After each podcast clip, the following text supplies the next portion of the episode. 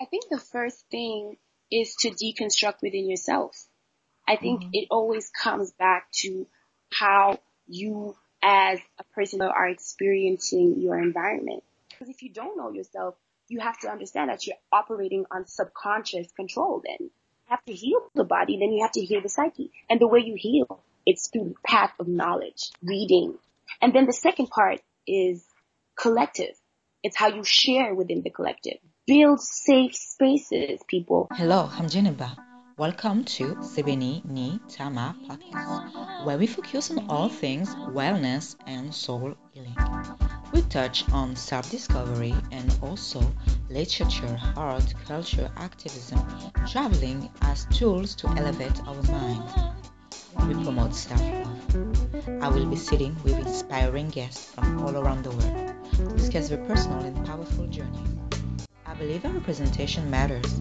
It is only by relating to someone's story that you can ponder about the tools necessary for you to make manifest the best of yourself. This conversation can easily be representation of you. Thank you for joining us. Result I discussed with social activist Tanya, and we touch on so many things we discuss the history of the involvement against racism and sexism, being conscious of our heritage as a form of empowerment. With that, reading and studying as activism, the importance of deconstructing the status quo.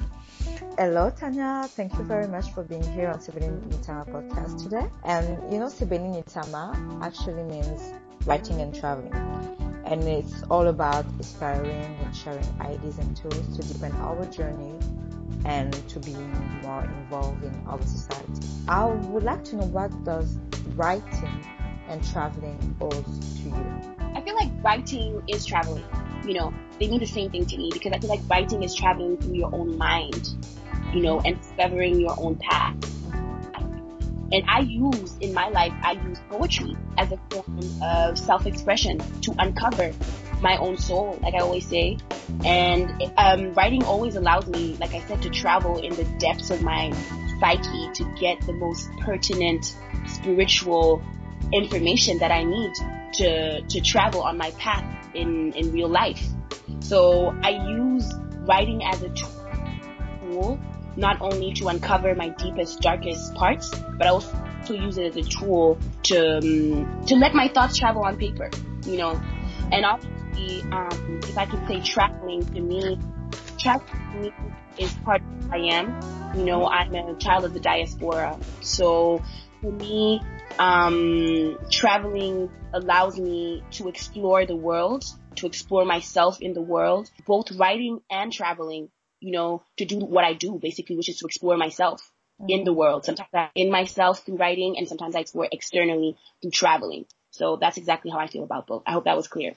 Yeah, that was. You're a strong-willed and confident woman, not only for your social media, but also in person. I mean, the way you stand, the way you express yourself.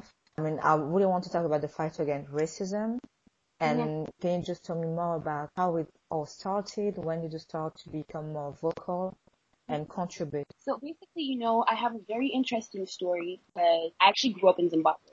Yeah. And, and I, a lot of people don't necessarily know, you know, um, our anti-imperialist fight mm-hmm. was, you know, pro-black. Mm-hmm. So it was pro-black. It was unapologetically pro-black. So I grew up pro-black. I don't know. I've never lived otherwise. So the fight against racism is already in my blood. Mm-hmm. You know, mm-hmm. it's the fight of my people. Mm-hmm. So for mm-hmm. me, it was only natural when I was about 13 and 14 to really ground myself in more knowledge about, you know, um, black politics in general. Mm-hmm. And as a mm-hmm. child of the diaspora, I was able to connect it to my own background being Zimbabwean and Cameroonian, coming from two people that, that fought colonialism heads to head. I'm a part of a family of freedom fighters. My grandfather was also um, part of the organization of anti-French colonialism in um, Cameroon.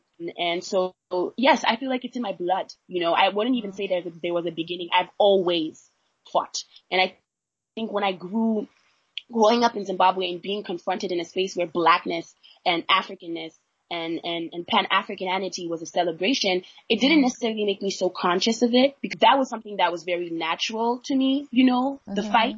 But when I came to Europe and I was confronted to my blackness through whiteness. That's At what age did you come to Europe? When I was about 11 years old. Okay. So I came at 11 and I was already very, very grounded in my identity. You see, okay. I didn't come as a child who was looking for myself. And I remember the first time somebody um, said something racist to me was I was at the playground and he said something like, uh, mais toi, uh, and I literally ran up to this guy. I, I, I was, I was ready, like, I was ready to pop. I was 11 years old. There's no one in, in the same breath, in my same breath that was going to look at me and say that to me because I knew exactly the intrinsic impact of what it meant, you know, and I think that was so funny because I did not feel any fear, you know, I felt righteousness, you know, and that's really the, the, first moment I started really being interested in black politics. I've always been a very big fan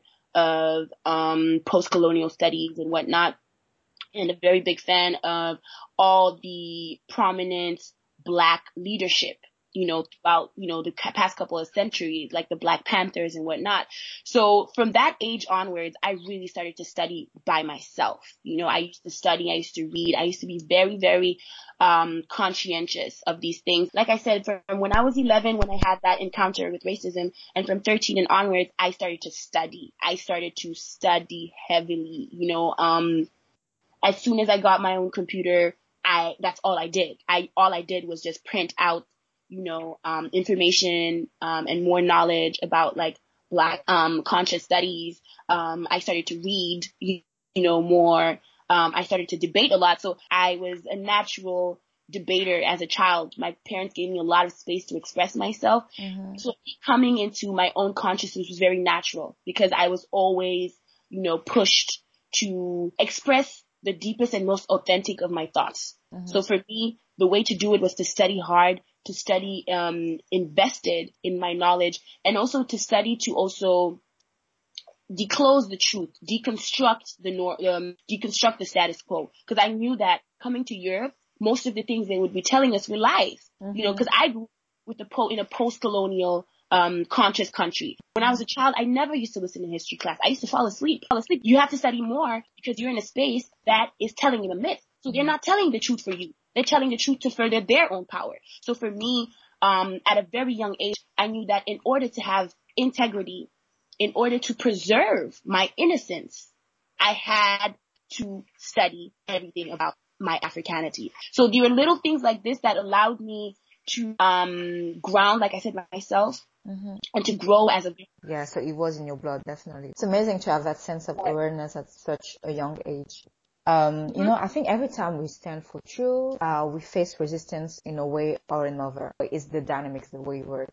So I can imagine that uh, you you have to deal with lots of resistance for denying the fact that racism even exists. I know I deal with that all the time. People who are trying to deny my personal experience or think that I'm personally attacking them when I'm trying to um, talk about those topics. Can you tell me how do you deal with these challenges and how do you overcome that? You know, I overcome it by being non-reactive. And I'm not saying that as a person of color, you cannot feel like somebody is victimizing you. You know, mm-hmm. racism is violence. Not only is it symbolic, but it's structural violence. I don't react because I'm very conscious of that. I'm very conscious of what's happening internally. Mm-hmm. I'm also conscious that I'm talking to a person who does not know their history. I'm talking to a person who does not necessarily um, who's not necessarily conscious that they're talking to me in a binary. Mm-hmm. That as soon as you, like Toni Morrison says, as soon as you consider yourself superior, you consider yourself outside of humanity. You have to be sick to think that sitting on a person or stepping on a person makes you superior. So as soon as I talk to a person, I assess psychologically where they're at. Because when a person wants to have a conversation about you, when a person really cares about what you're saying, they mm-hmm. won't confront what you're saying. They will listen. Sometimes it really depends. Sometimes depending on the person, we can, you know, debate on knowledge. But like I always say, I will never, ever in my life mm-hmm. have to negotiate my validity as a woman.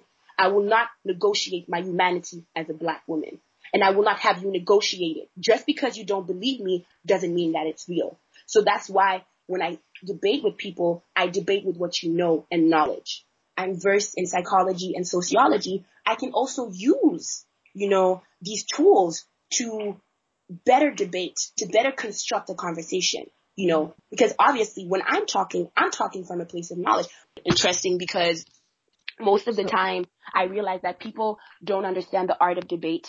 Mm-hmm. You know, debating is about constructively, you know, con- constructively um, building knowledge. Mm-hmm. It's not about, like I said, dismissing knowledge, mm-hmm. you know, or interrupting a person's speech. And that's what a lot of people do with race when they're talking about racism. You know, they're not constructively constructing anything. They're not consciously shedding light on experiences. They want to say who's right and who's wrong. And like I said before, I do not debate on my humanity. I come into that's so exactly how. So basically, you adapt. No, you adapt to the attitude and to the level mm-hmm. of the mm-hmm. person you're talking to.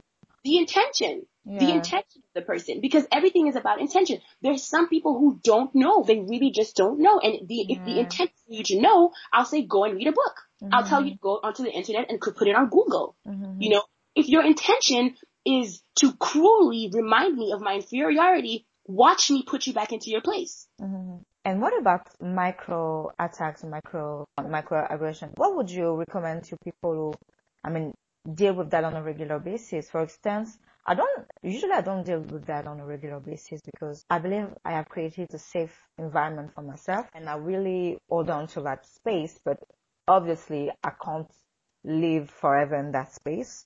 So lately, lately I was on, on a training session for a week and it feels like on every activity I had to deal with some kind of stereotype. What would you recommend to people who deal with that on a regular basis? Your job to teach person how to be human. It's not your job. It's your job as a human to remind a person when they're stepping out of line. And that's what I say every single time. I address. Before it go, I address it. Mm-hmm. I will, for example, one of my colleagues, she has this um, fixation on hair mm-hmm. and black hair, and I change, you know, my hairstyles all the time. Mm-hmm. I'm in a very respectful environment. They all know who I am, mm-hmm. um, and my level of consciousness.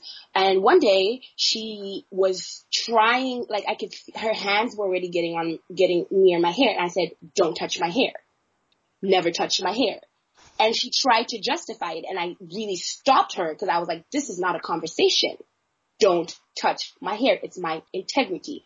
Ask a person mm-hmm. if they to have their hair touched. Mm-hmm. Thank you. And that was done. And she, she, she, she doesn't, she doesn't address it anymore depends on the space. Like you said, if you're in a safe place, it's easier to address these things. But exactly. if you're walking around and somebody tries says something very like, you know, misogynoir, um, racist, um, or just plain sexist, like how do you how do you react how do you react to that? You never really know. But what mm-hmm. i say is be authentic. I can tell you another example. For example it was it was crazy that happened.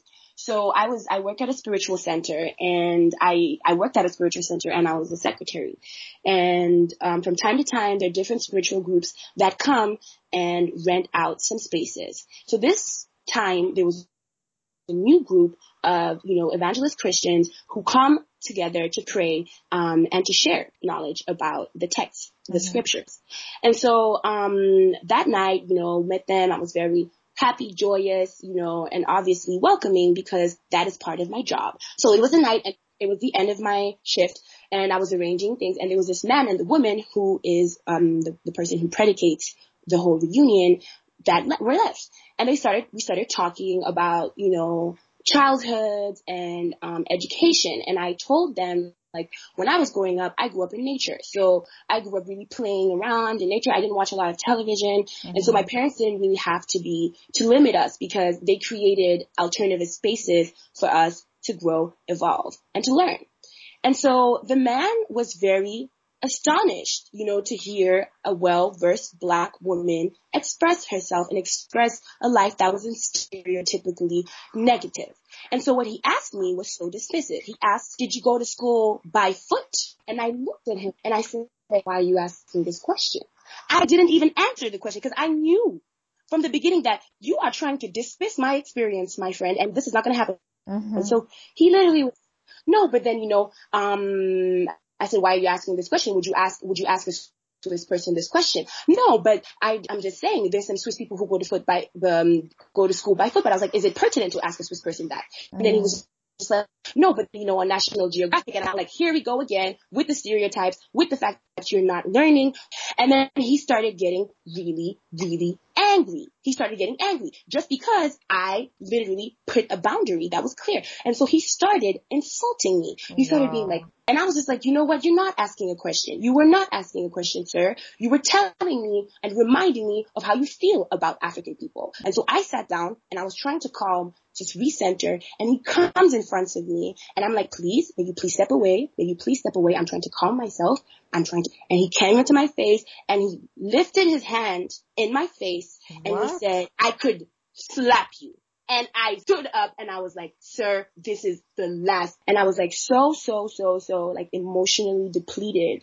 And I was so mad, but I was so happy that I said it. I was so happy mm-hmm. that I stood my ground for my integrity and I got him out. And at that moment, that's when I really knew that I was on another level of my consciousness. I was embodying it. I felt it in my body. When I was in front of a violent man who could have, he was taller than me, bigger than me. He could have really lost it. I was going to stand there. And sometimes that's what social justice is. You're at risk. You're mm-hmm. at risk. And if I didn't have my friends, if I didn't have the people around me to support me, to support my voice, I wouldn't have been able to go through. So social justice isn't just about, you know, you as a person managing microaggressions. It's mm-hmm. us as people, as collective managing these macroaggressions that actually express themselves in people through microaggressions. So it's in being who you are, it's in living your truth that you do it. Mm-hmm. So it doesn't mean, it doesn't mean that you have to be an activist and that you have to be extremely versed in, you know, social uh, language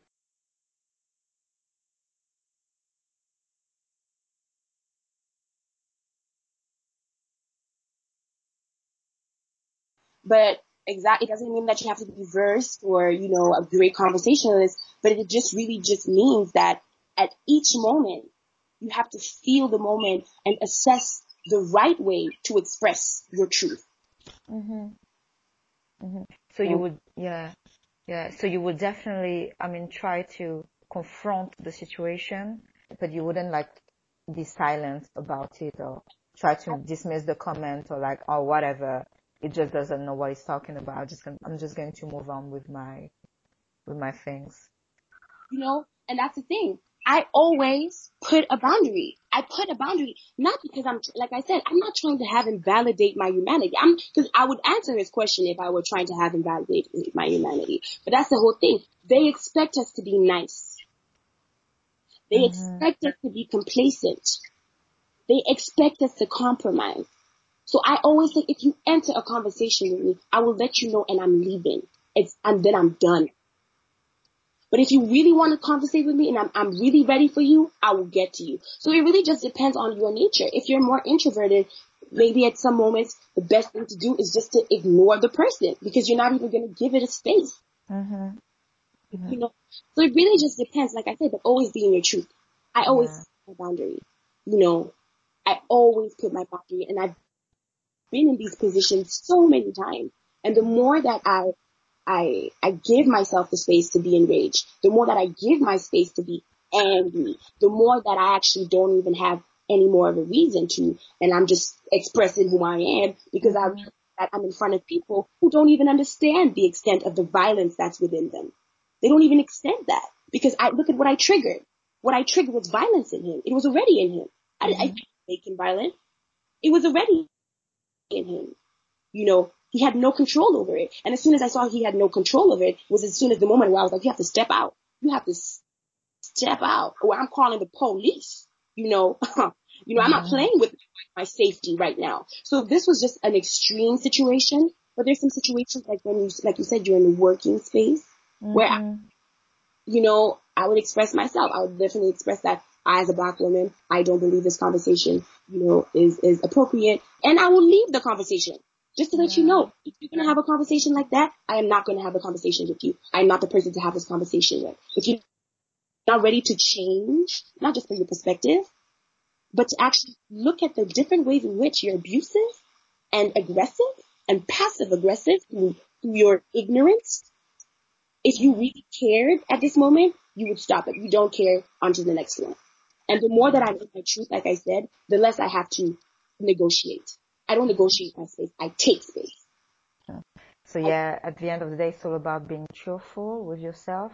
It's all about being respectful of your energy and how you feel about the whole situation, I guess. And I'm also interested about um, sexism. I know you're also involved um, in the fight against sexism. I want to know how how did that start? Did I mean was it also in your blood, or maybe it's an event triggered that involvement or conversation? I feel like the conversation about sexism is something that surrounds the fact that we live in, in hyper um, masculine spaces that is that are ruled by the patriarchy. So I, I don't think it's necessarily something that has to be in your blood. It's something that you experience every single day. Mm-hmm. And, and so I experienced it every single and yet I think the moment I really realized the extent of which, you know, sexism um, was probably was when I started working with a very amazing friend of mine um, um, to help um, women uh, who were victims of sexual violence and rape in the Congo. Mm-hmm. And when we worked on that project to shed light on, you know, um, the war on Congo for resources, I realized that women were always collateral damage. Mm-hmm. They were always collateral damage to wars, proxy wars created by men. And that was on a very macro level. And on a micro level, it was when I started hearing so many stories of women around me that were sexually abused. Mm-hmm. And then I, it started connecting to me. And then it started becoming bigger. That's when I started becoming more conscious of mm-hmm. sexism as the experience, as the universal experience of women. So I think it really, really shed light already as on my experience as a little black girl, you know, already living in Africa and also just understanding, you know, the dynamics of, you know, how women were already treated, you know, mm-hmm. How the, the amount of work women had to, to, to put in, in their families, you know, in order to, to be validated you know, as worthy by their husbands. I saw it in my family with a mother, you know, who was a very hard worker and who went to go and do her master's and was um, almost stopped by my father who didn't understand why she had to leave, why she had to leave children, how she had to leave her house. These were things that I was living on a day to day basis mm-hmm. and that were problematic that I didn't have a word for. And so that's why it's important. These concepts are important because they give content and it's the more I started reuniting with women of color, you know, that I started to realize that this was the same narrative that was coming on. The same narratives of macroaggressions, of misogynoir, mm-hmm. of sexism, of abuse, of violence. There was a cycle that we were pulled into by the patriarchy and on a personal experience into the relationships that we were having with men, the relationships that we were having with father, the father figure that definitely influence and conditions the relationship to men in women's lives in general. And to understand I started understanding it on a holistic level. And as soon as I was able to do so that really just awakened a need to not just only fight but to also build structures to heal mm-hmm. bodies you know, and this is what I actually do. Like I said, I work in sexual education where we go into classes and we share knowledge, we construct knowledge with students. You know, I do it in my healing work with women, you know, um, who experience, you know, sexual violence in their families or at least sexism, you know, in their families. You know, um, I do it um, in my family, with my mother, with my brothers, mm-hmm. with my sister, you know, um, with my father as well, you know, in, in, in shedding light on our dis- dynamics and dysfunctions, on being truthful and authentic, on being respectful of our spaces and our need to heal, on giving space and shedding light on those spaces that need to heal and on what they need. So these are things that I do on so many levels because I experienced them and I was able to con- to, to hinder, hinder them conscious, you know, um, on a personal level. Like I said, from the beginning as a child and now into my womanhood. You know, um, wow. sexism has been a constant. Now the responses have always matured with time and the understanding obviously, um, allows me to, to feel safe. You know, like all these spaces, whether you, you look at, you know, the Me Too, mm-hmm. um, um, um tweeting trend and what it, what it was able to, um, arise. Um, and so this is exactly why I do it in all these levels. And I'm very, very thankful to have been able, you know, to grow step by step. Definitely interesting. It's definitely interesting for me who have been able to see a bit of, a bit of your path and how you're coming into your truth right now. But what would be the first steps to start and being more involved in the fight against sexism and racism as well? I think the first thing is to deconstruct within yourself. I think mm-hmm. it always comes back to how you as a person of color are experiencing your environment. Because if you don't know yourself, you have to understand that you're operating on subconscious control then. You have to heal the body, then you have to heal the psyche. And the way you heal, it's through the path of knowledge, reading. And then the second part is collective. It's how you share within the collective. Build safe spaces, people, because when you're going to go out into the world and it's going to be risky, you need to come back home to safety and stability. And it's, it's by doing these things step by step, by giving yourself the space to grow into, because a lot of these times, you know, with social media and whatnot, mm-hmm. we're, we're just investing so much information you know, mm. so much information. There's every single day there's a new hashtag, mm. you know, everything's moving so fast. Moving so fast and I find that on a human biological level, we are not supposed to be interiorizing so much information. So take the time to care for yourself. Take the time to care for your body, you know. And when you also understand that, yes, through our ADN, we hold this trauma. Trauma is passed on through generations, through social debt. So you have to pay. And that's what I always say. You pay by growing by being more knowledgeable of who you are. Because when you know who you are, you know what you want, you know what you desire, and you mm-hmm. go, you get it for yourself. And this is how I'm living my life. Mm-hmm. You know, I know who I am. I know what my purpose is, which is to guide, you know, in the birthing of the greatest self, which is to heal, you know, mm-hmm. and I understand that I can do it through every single thing that I want to do in my life, whether it's on a personal, collective, um, level. When it comes to spirituality, to you, what is the connection between your fight against racism and sexism and spirituality? How do all of these concepts connect together? The path of spirituality for me and the path of social justice we unite because they're the path of reclaiming yourself, the path of reclaiming your body, becoming one. So through the path of spirituality and social justice, I am reminding the world that I am human, that I am whole. That's why you have paths like Black Lives Matter. Mm-hmm. That's why you also have paths like Black Girl Magic. When you want to, to, to, to be able to walk those paths of spirituality and social justice, you have to be reunited with yourself. You have to know yourself. You have to understand yourself. Because sometimes you, you, you, you think that you have to be doing one thing. You have to be like, okay, if you're doing social justice, you have to be queer rights or, you uh-huh. know, justice or, um, development and whatnot. No, yeah. you do what you feel is the best for your own path and you integrate it to your spirituality. You, you, you live your spirituality through what you're doing. And also, I guess everything starts with the self. Everything starts with ourselves. Everyone wants to change the world in some kind of way. Do they really take the time to change themselves and find themselves with tools who will make them better and empower them than mm-hmm. em- empower others? I mean, I feel like everything starts with ourselves. You have to prepare spirituality is there to prepare you for the other world. It's not just you in your room singing kumbaya and having lights and, and putting crystals in your hand.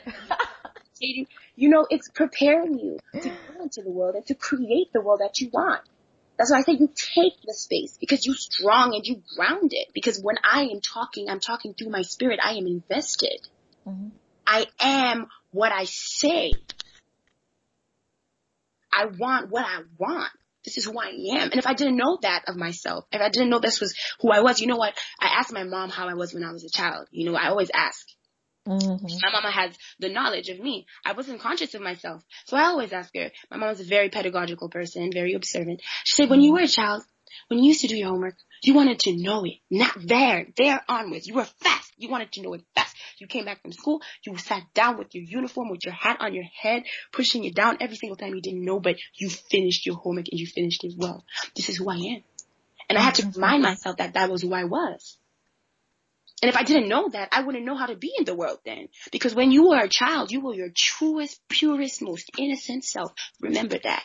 Mm-hmm. Your inner child is operating. And when you're not operating from your inner child, when you're not operating from your inner spirit, you're operating from another man's system. Like I said before, you either build your own system or be enslaved to another's, be enslaved to another man's.